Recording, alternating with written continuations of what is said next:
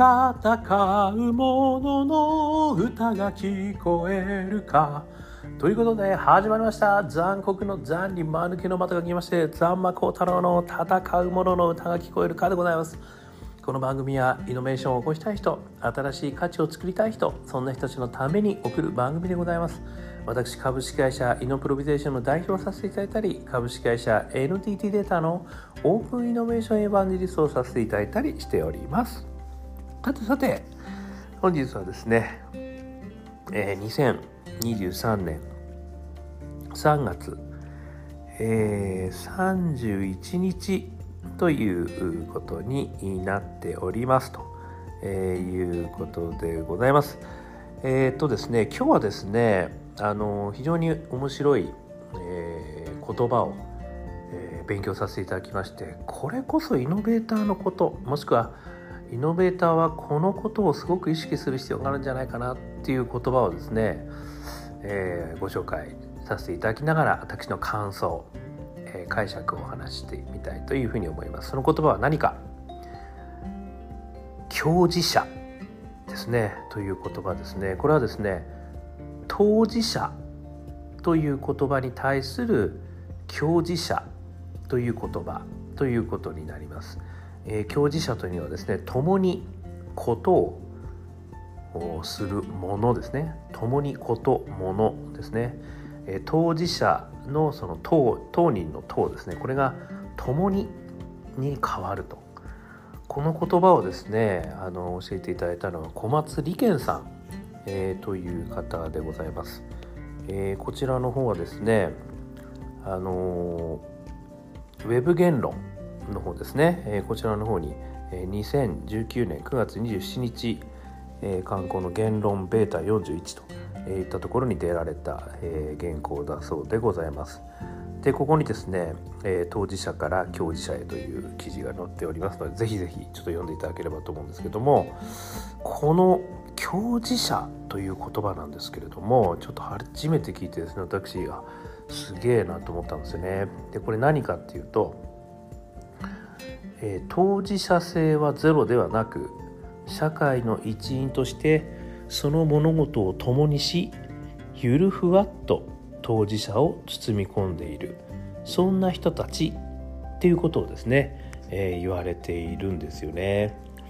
でこれはあのやっぱりどこまで行ってもですねあの当事者にはなれないと。いうことであのこの小松利賢さんはかなり悩まれたと。いうことがあってですね。でそこに対してですねあのいやもしかしたら当事者な当事者にはなれない、まあ、もしくはですね何かその当事者という言葉を使うことによって非当事者をですね作り出してしまう。というですね逆になんかそれをすごい気にされたということからですねこの教授者という共にことをするものと、いうことをですねあの思ったということだったんですよね。でこの、えー、小松利賢さん自身はですねあの障害ですね、えー、こういった活動の中ですですねあのこういう活動をこうされてると、え、いうことなんですよね。ですからあのこの当事者にはなれないっていうところも実はですね私すごくやっぱりこうイノベーションを考える時にもですねやっぱりすごく悩んだところではあるんですよね。よくあの、まあ、デザインシンキングとかでね共感していくみたいなことですよね。でエスノグラフィーで徹底的に行動をねあの観察していくでその中に潜んでいる課題をねこう出していく真の課題をあぶり出していくみたいなことがあるとは思うんですけれどもでもやっぱり結局は当事者にはなれないんですよね。だから本当に当事者としての課題感というか痛みですよね、まあ、いわゆる pain というところですけれどもこういったところがですねやっぱりなかなか理解できないっ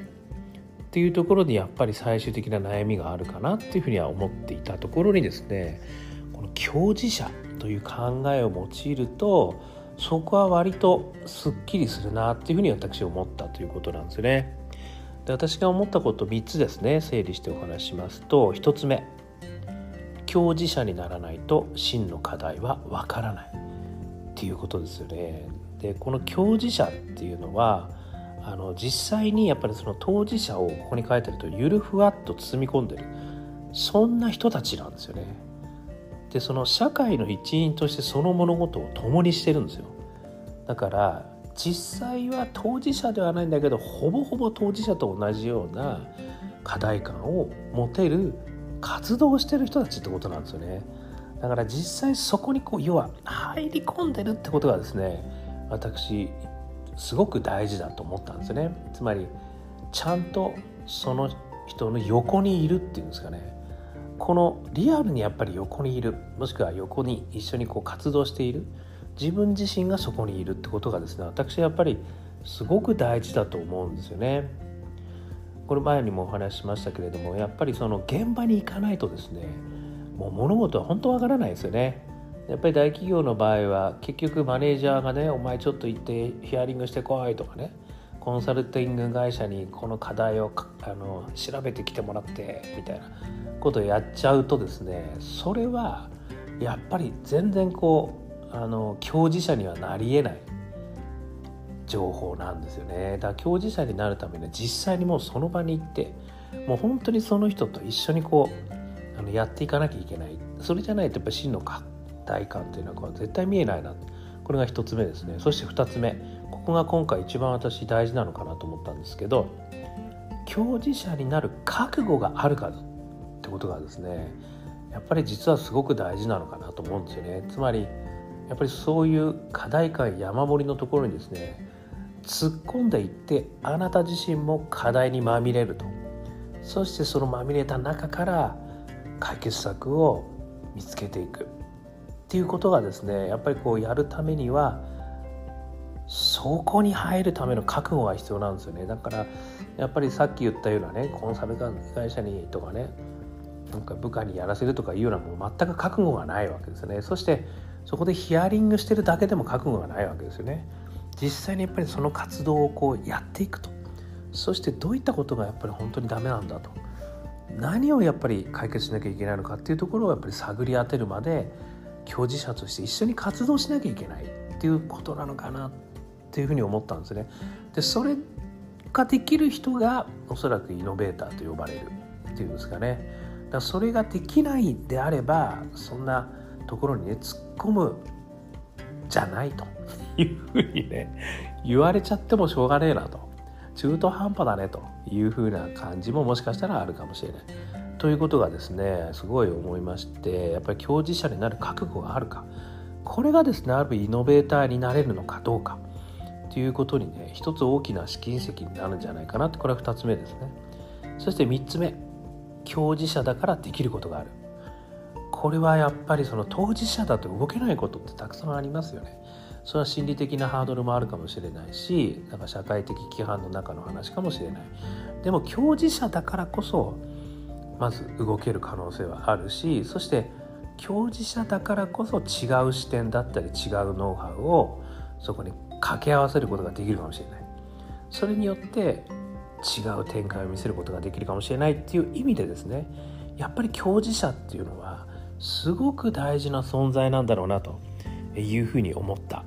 ということですね。ですからやっぱりイノベーターを目指したいという人はですね教授者に俺はなれるか。当事者には当然なれないけどこんなに困ってる人たちの教授者に俺はなるんだと。そしてそれを解決するんだと。いうふうに思えるかどうか、まあ、まさに現場に突っ込んでその現場で泥にまみれれるかっていうことがやっぱりねすごく大事なんだなって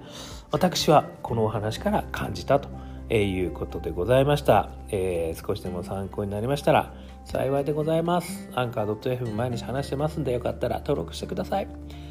えー、SNS ね Facebook とかやってますんでよかったらコメントください。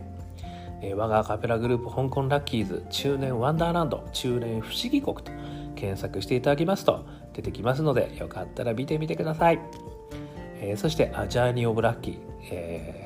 CD も出してます。こちらの方もですねよかったら iTunes モーラ、えー、ダウンロードできるんでよかったら聞いてみてください。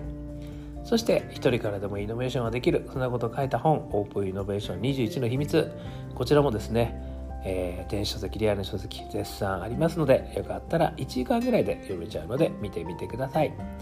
えー、こんなことをお話しては私ですけれどもイノベーションコンサルやっておりましてですね、えー、なかなかいいアイデアが出ない。POC まで行くけどうまくいかない。えー、人材が育たない。そんな悩みをね抱えてる方々の悩みたくさん聞いて、えー、一緒にやってますので、えー、まさに教授者としてですね私もやってますので、えよかったらお気軽にご相談くださいませ、えそしてそして、え起業したいんだけど悩みがある。ね、え起こす業ですね。起業したいけどリスクが大きい。えー、そういったことでねなかなか悩んでる方は、えー、何度でも挑戦できるプラットフォーム、えー、私今計画しておりますのでよかったらこちらもお声掛けくださいませ。ということで今日も聴いていただきましてどうもありがとうございました。それでは皆様頑張りましょう。また明日。